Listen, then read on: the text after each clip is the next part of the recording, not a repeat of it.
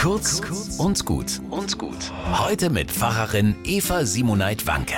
Marcel ist nicht gut drauf. Er feuert seinen Schulrucksack ins Klassenzimmer, dann rempelt er seinen Banknachbarn an.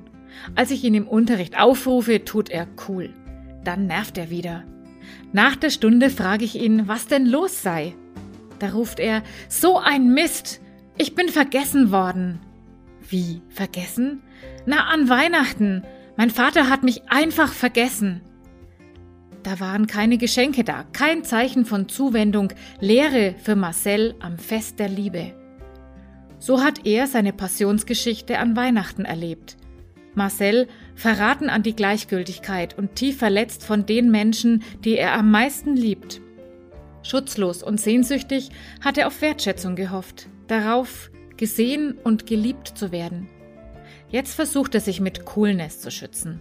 Ach, ist ja auch egal, ist ja nicht so wichtig. Passionsgeschichten gibt es viele, jede ist anders. Manche bleiben für immer tief vergraben in der verletzten Seele. Ist ja nicht so wichtig. Oder doch? In der Erinnerung an die Passionsgeschichte Jesu rühren sich auch meine eigenen Verletzungen, wo ich übersehen wurde, verraten, vergessen, verspottet. Ich denke, es ist wichtig, sich dafür keinen Panzer anzulegen, sondern feinfühlig und offen zu bleiben für die Wunden, die eigenen und dadurch auch für die Wunden der anderen. Passion, Leidenschaft, Liebe. Alles hängt ganz eng zusammen. Wer liebt, macht sich verwundbar. Das ist das Risiko, aber nur dadurch werden wir wirklich Menschen.